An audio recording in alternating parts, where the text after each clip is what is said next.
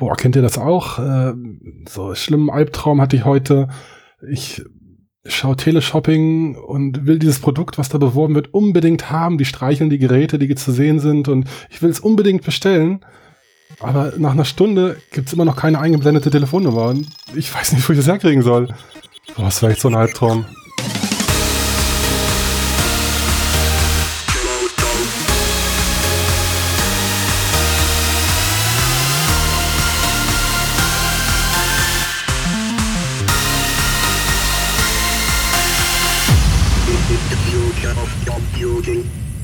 Erstmal runterkommen. So, da sind wir. Photocast, Episode 95. Wir sind dabei mit der Mixed Reality und die Zukunft der Computer ist heute wieder Thema. Gut gerettet, oder? Ja, ja. Ah, sehr schön. So, moin Leute, wer ist denn dabei? Sven, dich habe ich schon gehört. Genau, ich bin dabei ähm, und du bist dabei, der Tobias. Oh. Jetzt äh, steigt und kein anderer ein. Wo sind die denn alle? Das war's. Alle irgendwie verschütt gegangen oder so. Nee, also vielleicht haben die genauso wie wir gerade diese tolle Magic Leap äh, Twitch-Sendung geguckt und sind noch total gebannt oder so. Keine Ahnung. Das kann sein. Aber die sind ausge ausgerastet vor Glück. Ausgerastet vor, vor Glück. genau. Und äh, mehr, mehr dürfen wir dazu auch nicht sagen, so wie die von Magic Leap auch. Also, also ich musste einen 20-seitigen NDA unterschreiben. Ich weiß nicht, wie es dir ging. Ja, Be ja. Bevor ich den Twitch-Kanal joinen konnte. Da ja, sind harte Bandagen, weiterhin angesagt. Ja. Aber was, was, was gab's denn da jetzt nun heute? War jetzt die zweite Live-Show, die ist ja jetzt monatlich. Und mhm. heute ähm, gab es erstmal ein bisschen, bisschen SDK-Updates und Demo-Updates, Tutorials, wie üblich. Und dann ja, gehen wir es mal der Reihe nach durch. Genau. Also wir müssen es ja nicht komplett zitieren, was, ja. die, äh, was passiert ist, aber da war wieder der Alan Noon und hat wieder vor seiner Bücherwand und, und Spielzeugwand gesessen und ein bisschen erzählt und ein paar neue Tutorials anmoderiert, die jetzt wieder in die in das Portal rein äh, kipp, gekippt wurden. Mhm. Einerseits so ein Abductor Sample haben sie es genannt, für Unity und Unreal jeweils, äh, direkt vorbereitet, dass man es nutzen kann, um was über äh, Smashing zu lernen, wie es funktioniert. Dann gibt es noch ein explizites Tutorial für Smashing, also für ja, das Erkennen der Welt, sage ich mal ganz einfach jetzt. Mhm. Und dann noch ein weiteres Tutorial, was erstmal langweilig klingt, aber irgendwann nochmal hilfreich sein könnte für den Controller, also den Remote Controller und wie man die Input-Triggers alles belegt und so weiter. Also ein bisschen GAN, aber mein Gott, ist ja valide, sowas mhm. auch anzubieten. Und es gab wohl noch ein größeres, also da haben sie noch anmoderiert, ein größeres Software-Update, äh, was kommen soll mit äh, verbessertem Rendering, mehr Performance, wie man es halt so daherredet. Ähm, aufgehorcht habe ich dann nur noch beim aktualisierten ähm, Gesten, bei der Gesten-API. Aber da haben sie dann leider kein Wort drüber verloren. Also da hatte ich gehofft, dass sie ein bisschen einsteigen und vielleicht noch was zu sagen zu den bislang, mhm. wie viel waren es? Acht oder zehn Finger, also Gesten aber mehr war ja noch nicht irgendwie genau. bekannt. Alles, ja. alles nur angeteasert so ein bisschen. Ja, ärgerlich, oder? Aber, ja, ja, aber nichts ins ja. Detail. Vielleicht zum Controller, weil du sagtest, ähm, äh, ist ja ein 6-DOF-Controller und ähm, ja, in der Folge hat man ihn dann auch gesehen, zusammen mit der Brille. es gibt sie wirklich.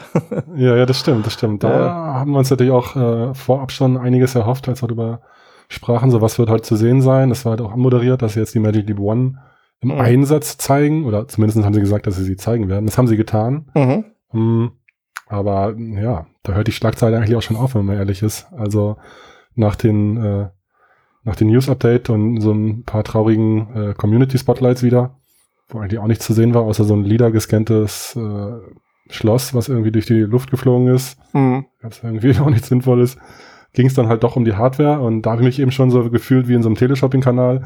Ähm, äh, nur, dass eben das Gerät gestreichelt wurde. Man konnte es ja natürlich trotzdem nicht erleben, weil die haben halt auch kein, kein Feed irgendwie aus der Brille dupliziert, um was live zu zeigen, was da auf dem Tisch passieren würde oder so. Mhm. Es war natürlich so, ja, wieder, sie wollen es hypen, aber sie ja, hat nicht eigentlich nichts. Ganz funktioniert. Also genau, in ganz, ganz kleinen Häppchen halt. Ja, also was sie halt gezeigt haben, ähm, wie quasi das Nosepiece ist, wie die ganze, wie der Halt ist, wie man das aufsetzen kann, das Ganze, wie es dann aussieht, wenn man es aufhat, was jetzt nicht allzu vorteilhaft äh, war, ähm, wie leichtgewichtig doch diese beigelegte Recheneinheit ist, muss mhm. man mal sehen. Aber ja, und ähm, es gab dann noch Community-Fragen nach Preis und Release-Date, natürlich. Und da gab es eben diese Aussage, ähm, können wir euch nicht sagen, wartet mal, aber wir sind on track für 2018. Naja, halbes ja, Jahr haben sie noch. Ähm. hm. Ja, das stimmt. Das war natürlich enttäuschend, so dass da echt nicht viel bei rumkam. Hm. Ja. Ich meine, immerhin war es schon mal interessant, aber es ist halt schon sehr Unboxing-Video-mäßig so. Ähm, oh, Gruß an Christian, das fand ich sehr gut, das letzte Unboxing-Video. Stimmt, stimmt. Ähm, ähm, nee, auf jeden Fall äh, fand ich schon ganz gut, dass so ein bisschen, dass man es halt zeigt, so wie die Hardware jetzt wirklich auch funktioniert, einfach aus praktischer Sicht, wie man halt, äh, wie der Kopf, wie es am Kopf sitzt, hintenrum, wie die Straps sind so im Vergleich oder im Gegensatz zu HoloLens oder anderen auch VR-Brillen, mhm. wie man das quasi arretieren kann. Ähm, auch wie man halt Nosepad und dieses Browpad, das kann man bei der Meta ja auch auswechseln zum Beispiel, dass man da verschiedene Größen hat und das besser ähm, anpassen kann an seine Kopfgröße. Wird ja auch zwei Größen geben von der Magic Leap One, wie sie gesagt haben. Äh, genau. Die kleine und die normale. Äh, insofern, das fand ich schon interessant, das mal kurz zu sehen, aber es ist natürlich, äh, das hast du halt in einer Minute eigentlich abgefrühstückt. Äh, insofern war es natürlich wieder mega aufgeblasen. Mhm. Ja. Aber ja, was gab's denn noch Spannendes? Was also, hat dir noch gefallen? Was ist, hast du dir gemacht? Naja, was, was mir auffallen ist, aus der Community kam auch oft die Frage, naja, ihr habt jetzt Entwickler und ein SDK und Tutorials, aber alle entwickeln gerade ähm, quasi nur mit, mit diesem Simulator und keiner hat in real gesehen, ob das, was sie da tun, überhaupt funktioniert hm, auf dem Gerät. Ja. Und ähm, das sehe ich schon als Problem. Also das Gerät kommt irgendwann raus, soll ja angeblich auch für, Kon für Consumer sein, wobei ich mir das nicht vorstellen kann, dass ich glaube schon, dass die Zielgruppe erstmal Entwickler ist, weil hm. am Anfang wird wahrscheinlich ein Großteil dessen, was jetzt gerade gemacht wird, eben nicht funktionieren oder kann ich mir ja. nicht so recht vorstellen. Die sollten mal einen Emulator für die HoloLens rausbringen oder sowas. Das wäre cool. Da könnte man um zu sehen, wie viel Sinn das ergibt, das Ganze. genau. Nee, also es war wirklich ein Problem. Ich meine, mhm. mit der HoloLens äh, nur mit einem Emulator zu entwickeln, ist ja genauso schwachsinnig. Also ah. da mit einem Gamepad irgendwie durchzufliegen durch ein Wohnzimmer oder so. Ich meine, daran scheitert es wahrscheinlich dann auch bei den an den Community-Demos, die die da zeigen. Die zeigen halt jede Woche, jedes Mal, also jedes Mal, ist ja das zweite Mal das gewesen, mhm. zeigen die da halt irgendwelche 3D-Objekte, die da im Raum schweben, aber sonst passiert ja nichts. Es gibt keinerlei Interaktion, weil du es ja auch nicht simulieren kannst. Ich meine, du hast halt irgendwie ein, vielleicht ein Touchpad, irgendwie einen Knopf oder so, den du drücken kannst, um Geste 1, Geste 2 zu simulieren. Aber ist ja mega unnatürlich. Du kannst ja auch gar nicht irgendwie das Interface erforschen oder aus, ausprobieren, dich im Raum sowieso nicht irgendwie physikalisch bewegen, um andere Perspektiven einzunehmen. Mhm. Das ist ja echt die mega Krücke. Also fühlt sich irgendwie nach einer falschen Reihenfolge an. Und die mussten halt einfach irgendwie was raushauen, bevor der bevor die Leute Magic Leap vergessen. Ja, denke ich auch. Das ist äh, im Moment reine, wir sind doch noch da und ähm, wir sind keine Wapo, ja. genau. Ja, ja. Ähm, ich, ich, bin gespannt. Ich meine, wie gesagt, wenn sie in zwei, drei Monaten immer noch dasselbe erzählen, glaube ich nicht mehr an 2018. Also ja, das stimmt. So langsam. Noch sind, noch sind sie ja on track angeblich. Ja, ja, noch sind sie on track. Wahrscheinlich liefern sie fünf Einheiten aus Ende 2018. ja, genau. Und der Rest kommt die, dann die Demo-Units, die sie schon haben, genau. ja, genau. Hm, ja, man weiß es nicht. Oh. Aber jetzt, wo du die Brille mal auf dem Kopf gesehen hast von der, wie hieß sie nochmal, die gute Dame? Puh, die Senior Technical Market, nee, wie war das? Technical Marketing Manager, die Shana de Yuis oder so. Okay. äh, man verzeih es mir, wenn es falsch war. Ähm, wenn du das auf dem Kopf gesehen hast, hast du das Gefühl so, ja, könnte mir vorstellen, sieht komfortabel aus? Ein Traum. Nee, also, also, also gut, man muss ja sagen, das haben sie auch nochmal explizit erwähnt, es ist nur ein Gerät für Indoor. Ähm, die Frage kam nochmal aus der Community, ist ja aber eh schon bekannt, dass man das Ganze draußen eh nicht trägt. Wie komfortabel es jetzt ist. Weil man sich nicht traut. Weil man, naja, obwohl, ich habe mir schon überlegt, also mit dem Ding in der Berliner S-Bahn sitzen wir, glaube ich, nicht das große Problem, wenn ich mich da sonst so umgucke. Ähm, also ich glaube, das ist einfach so eine Gewichtsfrage. Ich meine, wenn ich diese ähm, äh, Konstruktion sehe, wie man das Ganze aufsetzt, erinnert mich das so ein bisschen an dieses PlayStation VR-Ding, wo man ja auch diesen Ring weitermachen kann. Und dann, mhm. wenn man es auf dem Kopf hat, äh, enge. Und wenn es dann alles nicht so schwergewichtig ist, könnte es schon okay sein, aber sie haben ja auch zum Gewicht keine Angaben gemacht. Es wurde ja gefragt, mhm. allerdings nur hinsichtlich ja. dieses kleinen, dieser Recheneinheit, aber auch da ähm, keine Angaben. Ja, es wurde ja beides gefragt, aber sie hat ja nur ja. gesagt, es ist sehr lightweight. Sehr lightweight, ja. Was auch immer. Mhm. Das würde ich auch sagen, wenn ich das Produkt vermarkten würde. Im guten Teleshopping. Ja. ja, das stimmt. Also ja. hübsch ist es nicht. Also ich glaube, so, so in der Masse draußen rumlaufen wird nicht passieren, aber soll ja auch nicht. Mhm. Indoor kommt es wohl auch eher komisch rüber und muss man mal sehen, wie gut sich dann vom Komfort halt trägt. Ähm, ja, was ja, sie noch. Klar, man hätte, ja. Also nee, also genau auch zum Thema Indoor-Outdoor. Also hinzu kommt für mich auch einfach auch der, der Use Case, wie, also wie, das hätte man gerne mal gesehen natürlich mit irgendwie eine Stereo-Kamera-Power oder vielleicht oder Mono, mhm. was durch die Linse filmt, um zu sehen, wie der Bildausschnitt ist. Also jetzt nicht nur für das Field of View der digitalen Daten, sondern einfach allgemein. Wie groß ist mein Field of View? Weil es sieht ja schon sehr tunnelblickmäßig aus, hatten wir ja schon mal diskutiert. Mhm. Und allein deswegen äh, kann ich es ja nicht auf der Straße tragen, wenn ich über den Silberstreifen gehe, werde ich umgefahren. Also das geht äh, sicherlich nur indoors in geschützten Bereichen, Arbeitsbereich oder im Wohnzimmer oder so. Mhm. Also äh, ich sehe es aus dem Grund alleine auch schon nicht für Öffentlichkeit, also für draußen. Äh, Mhm. Man, man, weiß es halt weiterhin nicht. Spekulativ. Ne? Ja. Also ich glaube, dass das ganze Gerät wirklich, auch wenn es vielleicht anders vermarktet wird, im Moment einfach nur ein Developer-Gerät ist, was für Developer interessant ist in der ersten Generation und mhm. für wirklich vielleicht den Massenmarkt, wenn es überhaupt für das Gerät gibt, auf Dauer dann zweite oder dritte Generation wird. Also mhm. ja, ja, stimmt schon. Da bin ich mir recht, recht sicher. Naja. Ja. Aber immerhin war es ein Gerät, es hat auch funktioniert. Das war auch eine Nachfrage von der Community. Kann man es denn anschalten? Ja, und ja, so es haben Lichtchen geblinkt am Gerät. Ja, genau, das war's dann auch. Ich dachte, die nehmen das jetzt halt, die haben den Wink mit dem Soundfall verstanden und machen jetzt noch ein bisschen mehr damit. Aber dann hat er wirklich nur die Frage beantwortet, so, ja, man kann es anschalten. ich glaube, sie wollten es bewusst nicht anschalten. Na gut. Aber das hat ja immerhin funktioniert, ja. Das hat ja, genau, was gab's noch an News? Ansonsten ja eigentlich nichts. Also die haben die paar Fragen aus der Community noch beantwortet, zum Beispiel, ähm, es ist halt ein echtes Gerät gewesen, das mhm. glauben wir jetzt mal soweit. Dann, dass man damit von der Auflösung her der Brille auf jeden Fall auch gut Text lesen können soll, was ja auch viele, oder wir uns auch mal schon gefragt haben. Mhm. Hm, zum Batterieleben wurde nichts gesagt, außer dass eine intensive Nutzung die Batterien schneller leer macht. Uh, genau. genau. genau, wenn, wenn man es fast gar nicht nutzt, dann werden die Batterien auch nicht so schnell leer. Das waren so die zwei Aussagen dazu, wo ich mir auch dachte, ja, okay. ja, stimmt. Gut. Ja. Und dann haben sie noch, genau, du hast ja den Controller auch schon angesprochen mhm. vorhin, ähm, den haben sie nochmal bestätigt, dass der natürlich äh, Sechsdorf ist genau. und durch das Headset selber ja auch getrackt wird. Also da mhm. sind hoffentlich jetzt eben genug Kameras drin und Sensorik, dass die auch, wenn es irgendwie im toten Winkel ist, es noch gut genug funktioniert. Man hat es natürlich auch nicht äh, sehen können, also, also man weiß weiterhin nicht. Sie haben auch, glaube ich, an diesen Bügeln waren rechts und links noch so zwei kleine schwarze Boxen, wo sie auch gemeint haben, dass die auch noch irgendwie die Controller mit detektieren. Hm, ja, War genau, noch eine der Fragen. So ja. Hm, ja, stimmt. Genau. Hatten sie noch Gewicht, hatten sie äh, Größe, hm, Brillen runterzutragen wäre nicht so gut. Mhm. Sieht auch sehr eng aus, weil, weil er schon den Bügel gar nicht runterkriegst. Also so wirkt es ja, ist ja echt genau. naheliegend, aber sie haben es dann eben äh, gerettet oder versucht zu retten, indem sie gesagt haben, dass es dann eben auch äh, Aufsätze gibt für ähm, Prescription Lenses, also für, äh, wie heißt das? Für, äh, für Verschreibungs also Dioptrien. Dioptrien. Genau, genau. genau. Also dasselbe wie bei Oculus Go, wobei ich mich auch da frage, wer sich bisher denn überhaupt so Linsen geholt hat und ähm, globally werden die ja eh nicht, äh, also global werden die eh nicht versandt. also ist eine gute Ausrede, aber hm. naja. Ja, genau.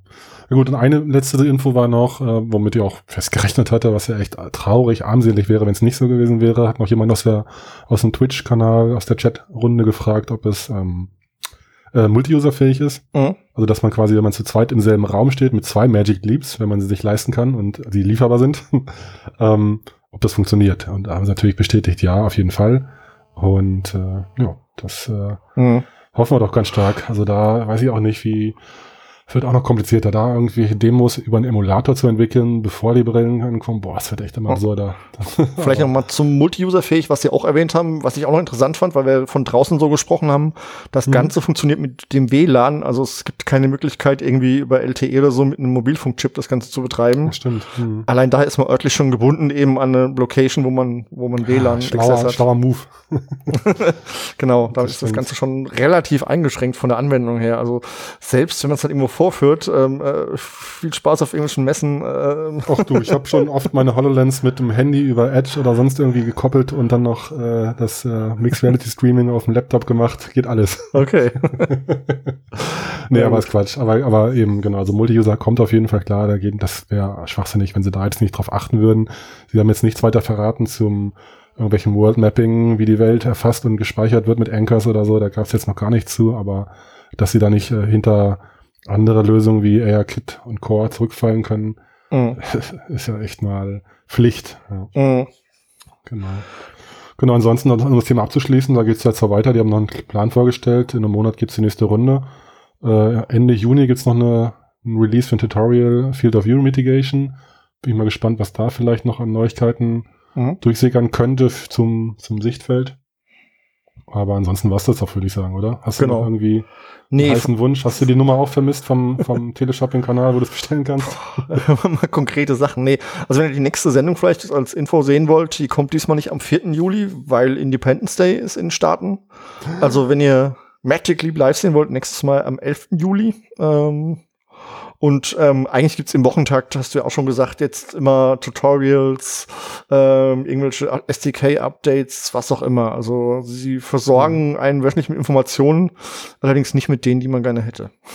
Sag ich jetzt leider. mal so. Also Developer genau. sicher, aber ähm, ja, Price und Release Date wäre mal was. Ja, ja. ja, das stimmt. Naja. Na gut, vielleicht machen wir mal weiter genug zu Magic Leap, äh, was den Amerikanern oder vielen Amerikanern der höchste Feiertag ist, nämlich der 4. Juli. War für dich bestimmt letzter Montag, oder? Die Apple Keynote. Naja, ja, genau. vielleicht noch, also es könnte jetzt hier nicht rein, aber ich fand, es war eine der schwächsten Keynote der letzten Jahre. Und es gehört ja schon rein. Ja, ja, und es gab auch, gab auch keine neue Hardware. Also ich habe zumindest mal auf einen neuen Mac gehofft mit einer neuen Grafik, wo man vielleicht auch mal dran denken könnte, VR mitzumachen und nicht nur ähm, im Moment mit dem aktuellen iMac und der externen Karte, wo sie ja ein bisschen letztes Jahr Richtung VR sich bewegt haben. Davon mhm. war dieses Jahr keine Rede mehr. Und mhm. ich wüsste auch nicht, dass es nochmal irgendwie eine Keynote gäbe, außer die zum, zum iPad und zum iPhone, wo das nochmal Thema wäre. Also dieses Bekenntnis letztes Jahr zu VR wurde dieses Jahr irgendwie komplett ja totgeschwiegen. Aber, aber, aber, Bekenntnis fand ich letztes Jahr schon auch eigentlich übertrieben. Das war halt so eine Pflichtnummer. Mhm. Ah, scheiße, alle haben jetzt hier eine Wife und alles angebunden. Na komm, dann machen wir es auch mal schnell. Und zeigen das mal kurz und dann springen die Leute nicht ab, die VR machen. Aber äh, irgendwie Ah. Innovativ war das ja auch nicht. Egal, also das ist ja Schnee von gestern, vom letzten Jahr. Genau. Mhm. Ähm, Reden wir über dieses Mal. Ähm, genau. Da war ich sehr dankbar, dass es direkt mit äh, Augmented Reality losging in der Kino. Da konnte ich danach ausmachen. Was? ja, ja, okay, genau. AR-Kit war so der erste Teil ähm, ihrer, ja, tatsächlich der ganz der Anfang von ihrer ähm, iOS-Upgrade-Vorstellung. Ja. Mhm, genau, ja. Und angefangen haben sie mit was, was draußen quasi schon gibt, nämlich einem äh, Measurement Kit. Ähm, Apple macht jetzt sein eigenes ist mhm. nett. Also für die, also ja. für die Leute, ich weiß nicht, haben dies, hat das jeder gerafft? Es gab ja, es gibt ja mittlerweile relativ viele Tab-Measure-Apps, also solche, wie heißt mhm. das auf Deutsch? Ähm, ähm, Mess-Apps. Ähm, also so Zollstock-Apps. Zollstock-Apps, ja, genau. Mhm. Genau. Wo man Entfernungen messen kann. Ja. Und die hat jetzt Apple selber gemacht, um die ganzen Drittanbieter aus dem Store zu kegeln. Nee, also ich meine, ist ja so. Wenn die halt irgendwas ja, ja, klar, sinnvoll erachten, dann, dann bieten sie es halt mit an im Betriebssystem, genau wie eine Taschenlampenfunktion, ist ja Standard. Mhm. Insofern, das war ja eigentlich ganz, Ganz sinnig. Mhm. Ja. Dann vielleicht als weitere kleine Sache, die oh, wobei, da muss ich, entschuldige, da muss ich noch, mhm. vielleicht, vielleicht schneiden wir das raus, wenn der Christian, na egal, wir machen aber weiter. da fand ich es noch amüsant, dass sie, dass er natürlich seinen alten Koffer rausgekramt hat, der zufällig ganz viele Aufkleber aus verschiedensten Städten äh, draußen dran hatte. Das war natürlich zufällig sehr praktisch für die Feature-Erkennung von der, äh, fürs IR-Kit. Aber insofern hat es ja funktioniert und das ist auf jeden Fall natürlich ein Vorteil, muss man schon auch sagen, finde ich, für, also der für, äh, der für Apple spricht, weil die äh, natürlich nervig, streng äh, natürlich nur ihre eigene Hardware rausbringen, aber da haben sie natürlich auch einfach die bessere Kontrolle über die Sensorik oder über die Linsen mhm. der Kameras und nicht irgendwie wie Air Core. Äh, da ist es dann entweder nur auf sehr wenigen Geräten verfügbar oder es ist halt im Zweifelsfall schlechter kalibriert, weil du nicht jedes Huawei irgendwie mit äh, erfasst hast im System so und es dann halt nicht so optimiert ist. Also insofern, vielleicht müsste man einen Test machen. Vielleicht sind die ja wirklich dann ein bisschen auf einen Millimeter genauer. Man weiß es das, nicht. genau, also werde ich mir mal angucken, weil, sobald es raus ist. Generell ist es ja bei Apple so, wenn sie so Technik rausbringen, gibt es meistens Drittanbieter, die dann irgendwelche Sachen mitmachen und wenn das cool ist, macht's Apple selbst. Also hm, ja. ich weiß jetzt nicht, ja, ob genau. das so der gute Move ist, aber das ist so eine ihrer, ihrer Sachen, die sie gerne tun. Das ist die Welt. wenn man sich da reingibt, begibt in diese Welt, dann ist man da halt, muss man mitspielen. Mhm. Was, hast, was gab's denn noch? Du wollt, hab dich unterbrochen. Wann gab's noch? Es gab noch ein AR-Dateiformat, was sie vorgestellt haben, was sie in Zusammenarbeit mit Pixar gemacht haben. Ähm, mhm. Warum Pixar? Ganz kurz, äh, da hat Apple gewisse Connections. Steve Jobs war, glaube ich, einer der Gründer oder gesagt. einer der, der Vorstandsleute zumindest von Pixar. Und ähm, das Ganze ist da, um komplexe AR-Grafiken innerhalb von dem Apple-Ökosystem zu optimieren. Und äh, sie haben halt auch gesagt, dass das von verschiedenen Unternehmen unterstützt wird, Autodesk, Sketchfab und so. Ähm, mhm. eine, eine ja, also ist generell ja auch ein Format für äh, 3D allgemein. So. Also mhm. Das äh, beschreibt ja mehr. Also ist ja nicht nur für AR ausgerichtet, das gibt's ja schon, schon länger. Aber ja, ist ja immerhin ein offenes Format, dass man da auch rankommt an die, an die Infos, so das ist ja immerhin schon mal ganz, ganz gut, aber natürlich trotzdem will der Apple wieder seine eigene Suppe rühren. Mhm. Gibt ja genug Aktivitäten, eigentlich so Stichwort Chronos Group und äh, Formate, die ähm, da definiert wurden. Äh, also da hätte es ja auch Alternativen gegeben. Aber ist mir erstmal auch wurscht. So Hauptsache, es lässt sich gut integrieren. Und was man in der, in der Keynote gesehen hatte, war dann halt auch eine Demo im, äh, im Browser, dass man dann halt 3D-Content einbindet. Äh, Gab es früher auch schon mit anderen Plugins in Browsern, aber meinetwegen jetzt halt so und dann auf Knopfdruck dann eben in, im AR-Modus umschalten kann. Und Mhm. das hat natürlich in der Demo gut funktioniert und das hat man ja schon öfter mittlerweile gesehen. Genau. In anderen Apps aus dem Store, auch bei AirCore. Ja. Das funktioniert ja echt ganz, flü- äh, ganz flüssig so. Das finde ich cool, dass es da äh, Genau, also wir kennen das von dieser New Yorker App, da gab's ja sowas, so ein, so ein Beispiel und das ist halt ähnlich, sie haben es halt hier in dem Beispiel mit einer Gitarre gezeigt, mit so einer Fender-Gitarre und ähm, ja, ist, ist ganz nett, sage ich mal Ja, so. ja. Aber dann gab's ja quasi, also die haben noch ein paar andere kleinere Sachen, sowas verbesserte Gesichtserkennung und so weiter gemacht.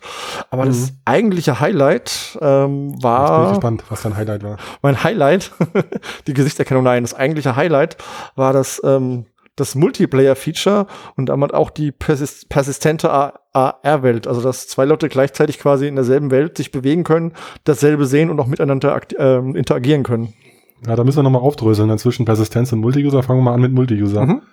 Genau. Also erzähl doch mal, was haben sie da gezeigt? Ähm, die hatten zwei Demos. Einmal so eine, so eine ähm, eigengebaute Demo, wo man halt wie immer an so einem schön texturierten Tisch stand und irgendwie, ich glaube, mit so Bälle hin und her schießen konnte. Also an beiden Enden jeweils mit einem iPad. Und dann konnte man da verschiedene physikalische Spielchen machen. Mhm. So sah das Ganze Ja, genau. aus. Ähm, Ja, so ein bisschen so Zwillen schießen, aber nicht mit Angry Birds, sondern mit Bällen auf Bauklötze, so, ne? genau, mit Band of Bauklötze, genau. Ähm, Ja. Das, ja, war ganz nett. Ähm, das richtig beeindruckende kam danach erst. Oh, da war der Reihe nach jetzt hier. Ja, drei nach. Ja, nee, ich überlege nur gerade, was ich dazu noch, was mir Ja. jetzt noch äh, einfällt. Also da haben sie ja gesagt, eben, das hatten die zwei Spieler parallel genutzt oder Genau. in anderen Videos auf der äh, in dem Gaming-Bereich später hat man es dann noch mit mehreren Leuten noch gesehen. Ich weiß nicht, Mhm. wie viele jetzt Limit ist. Die sprachen von vier Personen zwischendurch und zwei Spieler und Zuschauer. Ähm, und äh, was wollte ich jetzt eigentlich gerade dazu sagen? Das sah auf jeden Fall natürlich ganz äh, gut und stabil funktionierend aus. Und in einem anderen Moment hatten sie ja, um bei dem Thema Multi-User zu bleiben, auch noch die, das Thema Objekterkennung Mhm. gezeigt. Also das, das, was man jetzt bei dem Spiel gesehen hatte, mit diesem, dieser Genau, Zwille. das, das war nämlich das, also dann, genau, Objekterkennung war nämlich das Highlight, mit dem ich dann gekommen Ach bin um die Ecke. ah, okay, jetzt habe ich ja die Reihenfolge kaputt gemacht. Kein Ding. Und zwar das Lego-Teil. Ja, genau. Also- Also da wollte ich jetzt eben reingehen, weil das auch Multi-User war, weil die zu zweit ja auch davor stehen. Genau, richtig, auch Multi-User. Also das Highlight daran ist, man hat ein physikalisches, in dem Falle Lego-Haus vor sich stehen und kann das dann mit dem iPad, mit einer App scannen und dann erkennt er eben dieses Lego-Haus und man kann dann darum so eine Welt bauen mit noch viel mehr Lego-Häusern und kann dann auch mit dieser Welt interagieren und das ähm, bis zu vier Spieler. Hm. Warum sollte ich mir überhaupt noch Lego kaufen? Dann mache ich da alles virtuell. Das, Spiel, das ist das Kinderzimmer gleich aufgeräumt. Der Spaß ist doch das Zusammenbauen. Ja, und da ist die Frage, wie viel Prozent muss ich richtig zusammenbauen, dass das noch das System das erkennt, was ich da gebaut habe. Ja, die Frage ist halt auch, ob sie da irgendwie vielleicht doch mit Markern arbeiten, auf den, auf den Lego-Stein irgendwo, die man kaum so, erkennt. nee, oder das, nee, das glaube ich nicht. meinst nee, du, das also ist, sie tricksen Nee, noch da, nicht bin ein ich bisschen? 100 da bin ich hundertprozentig sicher, dass Okay. das äh, normales äh, 3D-Model-Tracking ist. Äh, und Lego hat ja auch die dankbare Eigenschaft, dass es ja rechteckige, einfache Das stimmt äh, auch. Formen sind. Und da gehe ich fest davon aus, dass du hast ja auch die kompletten Daten zu den Lego-Steinen hinterlegt und die Konstruktionspläne gibt's dann ja auch in 3D. Da macht Lego ja eh viel digital. Mhm. Und äh, Metaio als Grundlage für das Ganze hat ja auch schon vor x Jahren Lego-Demos gehabt, wie Digital Box und so, wo sie dann zwar nicht ein Objekt-Tracking gemacht haben, aber ein Marker-Tracking hatten schon und da ging es ja auch schon los mit dem Thema. Ähm, also nee, also kurzum, also da bin ich fest davon überzeugt, dass das auch wirklich so funktioniert. Aber natürlich Okay. sind die Rahmenbedingungen optimal auf einer Bühne. Man weiß natürlich nicht, äh, wie ich schon spaßhaft meinte, so wie viel Prozent können falsch sein. Das, Weil ich meine, das das- ist ja der Punkt, genau. Ja, ja, der Vorteil ist ja bei Lego auch, dass die Kinder hoffentlich so, oder Erwachsene, äh, wie auch immer, ähm, kreativ genug sind, einfach zu bauen, was sie wollen und nicht nur stupide der Anleitung folgen. Und dann kannst du natürlich auch irgendwann nicht mehr augmentieren. Also du brauchst ja eine Referenz, so, ne? Und dann, Mhm. Es macht so ein bisschen die Idee von Lego eigentlich auch kaputt, so. Ich meine, ich weiß nicht, hast du immer nach Plan gebaut? Also ich nicht. naja, manchmal so, manchmal so. Also, ähm, Ja, ja, klar. Aber, naja, das Ding mit diesem Spiel ist ja auch eher, dass man wirklich dieses Haus zum Beispiel baut und das, was sie dort gemacht haben, ist, dass sie ja quasi dieses Haus zu einer Stadt erweitert haben. Also es gab Straßen, es gab Grün vorm Haus, es gab andere Häuser. Hm. Man konnte dann in diese augmentierten Häuser mit der Kamera reinzoomen und gucken, was drin passiert. In dem nicht augmentierten konnte man einfach die Wände wegnehmen Mhm. Wobei ich mich frage, wenn ich jetzt super in dieser Welt drin bin, ob ich da nicht doch versuche, mit dem iPad durch die Wand durchzuschlagen, aber das ist da ein anderes ein altes iPad, ein altes iPad dem Kind in die Hand geben. Genau. Aber ja, also ich meine, an sich ist ja, also ist ja ein schöner Showcase, so ist ja echt eine coole Demo so, da mhm. man, dass es gut funktioniert. Das kann ja auch für andere Produkte und Spielzeuge und alles funktionieren und so die Welten zu mischen, äh, ist ja schon eine moderne und ich habe jetzt keine Kinder, aber wahrscheinlich zeitgemäße Idee, die auch äh, die Jugend irgendwie bei der Stange halten kann. Es gibt ja auch so Magic Books, wo man halt irgendwie normale Märchengeschichten hat oder irgendwelche mhm. Rätselbücher oder so. Und wenn man das gelöst hat eine Frage beantwortet hat in dem, auf dem Tablet, dann kommt halt so eine AR-Version, die dann rauspoppt aus dem Buch zum Beispiel. Und das sind ja durchaus so motivierende, spaßige Erweiterungen von klassischen Medien oder Spielzeugen. Mhm. Insofern fand ich schon gelungen, so. Ja. ja also doch, die, die, die Demo war, ziemlich beeindru äh, beeindruckend. Wobei ich, wenn ich mich letztes Jahr ähm, an die Kino-Demo erinnere, ähm, wo sie auf dem Tisch diese eine Szene aufgebaut haben, wo da einer weggerannt ist und so und diese, ich weiß nicht, so eine Action-Szene, man hat davon nie wieder was gesehen irgendwie. Ich weiß nicht, ob du das äh, noch was sagst. Diese Epic-Demo damals, dieses Ja, ja, genau. Also ja. habe ich nie wieder gesehen. Äh, bei Stimmt, Lego. Ja, ja. Und bei Lego hoffe ich mal, dass sie tatsächlich was draus machen. Ich meine, es gibt jetzt schon so eine Lego-App äh, mit AR-Kits, die ist ganz nett. Man kann dann irgendwelche Lego-Figuren in den Raum setzen oder so einen Drachen, mit dem kann dann rumfliegen und den steuern und so. Also mhm. da habe ich eher Vertrauen drin. Nur bin ich bei solchen Showcases mittlerweile sehr vorsichtig. Ähm, ob das dann mhm. wirklich so wird oder ob das einfach nur was für diese Keynote ist auf diesem perfekten Tisch, mit diesem perfekten Modell, wie das dann Realität mhm. wird, mal sehen. Ja, also klar, also jetzt äh, ist jetzt auch wieder Glaskugel, äh, aber ich könnte mir schon vorstellen, dass Lego da mitspielt. Mhm. Das Commitment, glaube ich, da ist über die Jahre schon gewesen ist auch und die machen ja viel so mit Mix und irgendwie so auch digitale mit Mindstorms und so weiter. Da gibt's ja echt äh, ganz gut zeitgemäße äh, Erweiterungen so. Aber gut, schauen wir mal. Mhm. Vielleicht reden wir noch ein bisschen über die Technik. Also mhm. bei dem, bei dem Multi-User-Sharing hm, ging es ja, also gibt, äh, wir hatten es am Anfang, Multi-User-Sharing oder auch dieses Thema mit Persistenz, dass die Sachen gespeichert werden und wieder abrufbar sein können, zum späteren Zeitpunkt. Mhm. Und da habe ich mal ein bisschen geguckt, äh, vielleicht noch nicht erschöpfend, aber das, was ich in der Dokumentation von Apple auch dazu gefunden habe zur, zur API, ähm, weil ich mich gefragt habe, ja, wie funktioniert das jetzt eigentlich? Also kann da jetzt jeder daherkommen und einfach sein Handy draufhalten und dann geht's los? Hm, und bei dem, bei diesem Swift-Shot, also bei diesem, ähm, na, bei diesem Zwillenspiel, mhm. da ist es auf jeden Fall so beschrieben in der API-Dokumentation im Web von Apple, dass man halt so eine äh, Multi-Peer-Connectivity-Framework-Thematik halt aufbauen muss. Also du musst wirklich so Peer-to-Peer-Verbindungen aufmachen. Einer macht das Spiel auf, der andere joint die Session quasi. Mhm. Und äh, du musst halt explizit dem Thema, also dem Moment, also dieser, diesem getrackten äh, Tisch, was der User A auf seinem Gerät halt quasi schon erkannt hat, beitreten und dann ist das quasi wie so ein gescherter Anker, mhm. ähm, dass du dann halt in demselben Bereich die bewegen kannst. Aber das ist halt wirklich nur in dem Moment dann wirklich diese aktive Session, wo diese World Map mh, zwischen den zwei Geräten geteilt wird. Mhm. Und äh, wenn du wieder rausgehst, dann ist das Ganze auch wieder weg. Und wenn du jetzt nicht irgendwie eingeladen bist, dann kannst du anscheinend äh, auch nicht einfach so im Vorbeigehen, sage ich mal, das selber auch irgendwie sehen. Hm. Ich, hm. ich glaube, das Ding ist, dass sie ja diese ähm, persistente Welt nicht in der Cloud speichern, sondern auf dem Gerät und dass es deshalb diese Connection gibt, wenn ich das richtig verstanden habe. Ja, da war leider nichts zu finden zu dem Thema Persistenz. Also für mich ist ja die Persistenz ähm, mehr als nur, ich kann jetzt hier auf meinem eigenen Gerät ähm, den Moment warten, leg das Handy weg und eine halbe Stunde später mache ich weiter. Mhm. Das ist für mich eigentlich albern so. Ich meine, okay, das ist vielleicht so die, die kleine Version von Persistenz für mich als lokaler User. Aber das Entscheidende, was wir eigentlich alle wollen, ist ja, gut, Stichwort IR Cloud. Wir wollen halt, dass Dinge in der Welt stehen bleiben und jemand anders, der mit seinem Gerät vorbeiläuft, ohne dass der mich kennt, ohne dass der irgendwas von mir wissen muss oder runtergeladen haben muss, äh, auch dann diesen Anker oder dieses Objekt, was dort platziert wurde, äh, sehen kann. Und das habe ich eben auch gar nicht gefunden zum Beispiel. Also mhm. da gibt's noch gar nichts zu. Es ging wirklich nur immer auch in den Marketing-Sprech, wie sie es beschrieben haben, äh, um den Moment, dass man selber quasi später weitermachen kann mit dem Eierpuzzle, was man vorhin angefangen hatte oder so. Ja. Also gut, das, das geht zwar ein anderes Thema über, aber dass, dass man gewisse Daten nicht in die Cloud speichern will, wenn ich zum Beispiel in meiner Wohnung irgendwas scanne und da was spiele, hätte ich das jetzt eher ungern in der Cloud. Von daher finde ich die Lösung zu sagen, man hat das Ganze lokal auf dem Gerät und ähm, bei einem Multiplayer muss man eben zusammen in diesem Raum sein und teilt es dann eben nur mit demjenigen, der da ist und gibt ihm das frei irgendwie. Und es wird dann über diese Geräte getauscht, aber nicht über die Cloud. Finde ich gar nicht so ungalant. Also ist halt natürlich die Frage, ähm, ist der ja, Datenschutz klar. so wichtig oder nicht? Aber also mir ist diese Lösung zumindest mal für Sachen, die in meiner Wohnung stattfinden oder in, in, in geschlossenen Räumen lieber, als wenn alles in der Cloud weggespeichert wird. Ja, ja total. Also stimme ich da voll und ganz zu. Ja. Also das ist ähm, eben die Frage, wie weit, äh, was kannst du dann damit ermöglichen? Ohne mhm. Cloud, ohne gescherte Infos, ohne äh, kannst du natürlich dann weniger erreichen, was, also ist ja die Frage, wofür soll es sein? Also bei mhm. AR Core zum Beispiel ist es ja auch so, dass du, wenn du dann Anchor erstellst, dann sammelt der ja so quasi so ein Footprint von deiner Wohnung auf und speichert dann halt so einen Hashwert eigentlich nur in der, in der Cloud, den du dann halt scheren kannst äh, mit anderen. Mhm. Dann macht's Google halt über die Cloud zum Beispiel, aber da wird angeblich, muss natürlich das Vertrauen in Google haben, ja. ähm, genau, da wird ja nichts geschert, also kein Foto, kein äh, nichts, irgendwie was wirklich deinen Raum rekonstruieren könnte oder so. Mhm. Aber natürlich, an sich ist es natürlich charmanter, wenn gar nichts rausgeht, aber dann ermöglicht man natürlich nicht solche Services wie ich stehe draußen auf der Straße und hat jemand was platziert, was die ganze Menschheit sehen soll im Vorbeigehen. Das geht natürlich dann gar nicht. Ja. ja.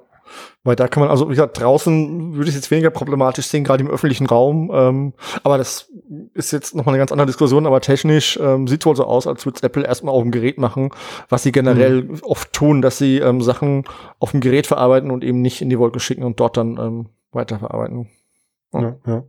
ja. da, also kann man gespannt sein, wie Apple das Thema weiter verfolgt. Die sind ja auf jeden Fall, ähm, hatten wir schon oft genug hier, und, und du bist ja der Profi äh, in dem Apple-Thema, hm. ähm, dass die halt wirklich da einfach krasser drauf achten, ähm, auf, auf Datenschutzthemen und da einfach einen anderen Ansatz haben als jetzt äh, Google oder Facebook, hm. was ja sehr sympathisch ist aus meiner Sicht so in dem Moment. Aber eben, wie wollen die die Kurve kriegen, so, wenn es dann doch mal um eine AR-Cloud geht und so, das werden wir dann mal, mal mitkriegen. Ja.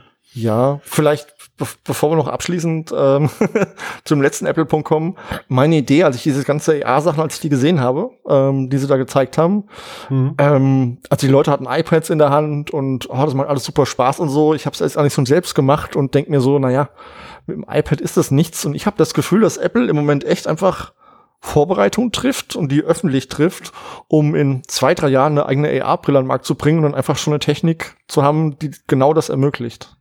Mhm. Also ich glaube, das ist einfach nur der Weg dahin, wo AR auch wirklich hingehört und dass dieses ganze Smartphone-Sache was ist, die noch nicht wirklich viel Sinn ergibt und wirklich funktioniert. Ja, nee, also total mhm. sehe ich ähnlich so. Also auch bei, bei Google ist ja eigentlich ähnlich, da weiß man natürlich gar nichts über Hardware, ah. ähm, ob die da was machen oder dann eben nur die, die Schnittstellen rausgeben, das andere was machen. Aber ähm, klar, also ist ja auch immer wieder Thema hier, dass ja natürlich keiner will die ganze Zeit so bescheuert, wie die beiden da auf der Bühne stehen und irgendwie ein Tablet auf die Lego-Steine halten. Genau. Das fand ich schon irgendwie skurril. ja, Stell dir vor, da sind dann noch ein paar mehr Leute oder zehn Kinder treffen sie im Kindergarten und alle schauen nur durch die blöden Tablets. Ja. Also, das ist echt schon wirklich nur der Zwischenschritt, um die, um die Infrastruktur aufzubauen. Ja. Genau. Und mit einer Brille würde das, glaube ich, richtig Spaß machen. Also so mhm. Brettspiele oder auf die Art oder so Holoschach. Also ich glaube, das kann richtig gutes Anwendungsszenario werden, wenn die Technik da ist. Wenn Magic Leap äh, consumerreif ist und äh, oder ja, Apple was bringt, genau. ähm, wird das, glaube ich, eine runde Sache. ja, ja, das stimmt. Ach, ja. ein schönes Schlusswort. Magic Leap hat ja auch wieder gesagt, dass sie natürlich die Leute zusammenbringen, wieder ja. zusammenbringen wollen, weil die jetzt alle nur noch auf ihre Displays starren. Menschen, die auf Displays starren. Wollen wir denn zum Schluss noch zum, zum wirklichen Highlight der Apple Keynote kommen? Oh ja, unbedingt. Sag. unbedingt. Also ihr kennt ja alle diese, diese tollen Emojis, diese ähm, sprechenden Kackhaufen und so.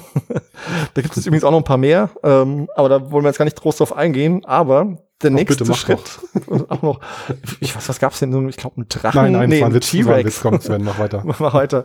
Nee, aber äh, also das Ding ist, ähm, wir hatten jetzt Animoji, was ist der nächste Schritt? Äh, Mi-Emoji. ich dachte erst an Nintendo, die hätten das Ja, ich dachte auch, aber äh, ja, Mi. Und Mimoji heißt, sie haben ja diese tolle Front-Facing-Kamera, die sie für Face ID benutzen. Mhm. Und jetzt benutzen sie auch noch, um sowas zu tun, ich würde mal sagen, so ein bisschen so ähnlich wie Facebook Spaces. Na, wohl, nee, nicht wie doch Spaces macht halt ein Bild, die macht halt mit der Kamera, indem sie einfach ähm, ein Bild von dir aufnehmen und daraus einen Avatar basteln, den du dann noch ähm, anpassen kannst. Hm. Individualisieren. Die Konvertierung des Fotos passiert auf dem Gerät oder passiert die in der Cloud? Ähm, die passiert, ich vermute mal, auf dem Gerät. also Face ID funktioniert auch komplett auf dem Gerät und dann nehme ich an, dass sie das ja, auch ja. auf dem Gerät tun. Ja, klar. Ja. Wahnsinn, oder? Da hat echt die Welt drauf gewartet. So. Also echt alles andere kannst du echt Jetzt fehlt uns Christian, der würde das, glaube ich, toll finden. ich habe das gesehen, habe nur unglaublich den Kopf geschüttelt. also klar, es ist ein, es ist ein Markt. Äh, Leute gibt's wohl, die das mögen und die wohl auch lustig finden, wenn dann ein, ein, ein, eine Comicfigur, die ähnlich wie sie aussieht, vielleicht mit einer anderen Frisur und einer lustigen Brille auf das Ganze machen. Ja, nun. Man weiß es nicht. Vielleicht ist das aber auch schon wieder der vorbereitende Schritt von Apple für den doch dann folgenden großen Virtuality äh, Durchstarter-Modus nächstes Jahr, ähm, wenn sie nämlich dann alle Leute sich schon als äh, VR-Charaktere, als Avatare quasi schon bereitlegen haben und man sich schon daran gewöhnt hat, so dass man im Videocall oder in den Chat-Nachrichten so die Avatare der anderen Leute sieht und so, dann kann man da irgendwie auch so Uncanny und andere Probleme über, übergehen und äh, dann, wenn sie die VR-Welt betreten, dann kennt man sich schon quasi als mhm. Avatar. ja, kann gut, äh, kann gut sein, aber da würde ich ja auch äh, als Prognose sagen, Apple überspringt VR komplett. Ich glaube, Apple macht nichts mehr mit VR. Also das wäre so meine Prognose. Ich glaube, die gehen mhm. direkt auf AR, was, was die, die Technologie wird, die wahrscheinlich größer wird und die wahrscheinlich auch beides irgendwann vereint. Ja, ja. Oder siehst du das anders?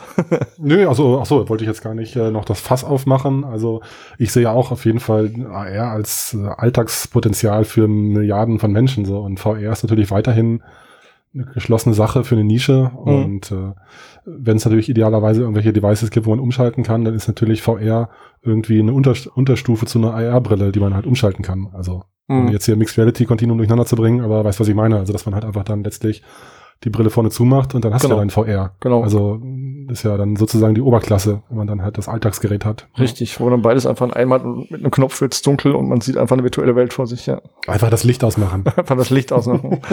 ja, das ähm Ja, sehr schön. Ja, ansonsten sonst noch was die Woche war's das die Woche eigentlich. Ähm, vielleicht noch ähm, gleich ein Hinweis darauf, was nächste Woche ist ähm, und vielleicht gleich mit was, was heute schon. Ja, genau. Nächste Woche ist ja die äh, E3 in Los Angeles und da wird auch einiges ähm, vorgestellt im VR-Bereich. Ähm, Gerade Sony wird da einiges zeigen und ähm, sie haben gleich heute schon mal, also äh, wir nehmen den Podcast jetzt am Mittwochabend spät auf, haben sie gleich schon mal das erste fallen lassen und zwar Tetris VR. Oh, ich, ich wünsche mir, äh, Christian, bitte baue jetzt schon mal sanft unter uns den Tetris-Soundtrack ein. Ach, dürfen wir das überhaupt? Lizenzrechtlich? Das weiß ich nicht. Snippets bis zu wie viel Sekunden? Ich meine, das sind ja Nachrichten hier. Das naja. Zitatrecht dürfte es abdecken, keine Ahnung. Ich denke auch. Ah, ja. da bin ich gespannt. Ich bin ein großer Tetris-Fan. Keiner Ich auch. Und es sah, also vielleicht ist es gut, es sah ziemlich drippig aus so und äh, schauen wir mal, was daraus wird. Und sie werden jetzt, glaube ich, die ganze Woche noch zwei, drei weitere VR-Sachen vorstellen und ähm, also Sony bleibt wohl dran, auch wenn sie mit den Verkäufen jetzt nicht ganz so happy sind. Aber es klingt schon sehr absurd, hier den Podcast mit dem Thema Tetris rettet äh, Sony VR beenden zu wollen. Schauen wir mal, was es noch gibt. Jetzt, wo Moss, das ist vielleicht auch eine neue Information, eventuell für die Oculus Rift und für die HTC Vive kommt, wo man mhm. immer dachte, Moss ist so ein PSVR-Exklusivding. Ähm, das ist irgendwie großartig. Also, wenn ihr keine Playstation habt, aber eine Oculus oder eine Vive, kauft euch das, wenn das da ist. Ähm, das ist echt super. Ähm, mhm. Da braucht Sony halt irgendwas und wenn es halt Tetris ist, ist es halt Tetris. Hat schon immer funktioniert. Eben, da, bin ich dabei. Egal auf welchem Medium, es muss gespielt werden. Genau, genau. Na gut. Damals noch in 8-Bit. gut, gut. Dann, ja, schön, Sven. Haben wir die Zeit auch rumbekommen. Auf jeden Fall. Und ähm, ja, nächste Woche gibt es dann wahrscheinlich ähm, heiße E3-News und noch ein paar andere uh. Themen. Schauen wir mal. Ich bin gespannt. Was wird's da geben? Ja, schön. Dann würde ich sagen, ähm, liked uns, shared und so weiter und so fort. Wir freuen uns auf eure Kommentare und verbleiben mit freundlichen äh, Grüßen aus der Zukunft. Und bis nächste Woche. bis dahin. Ciao.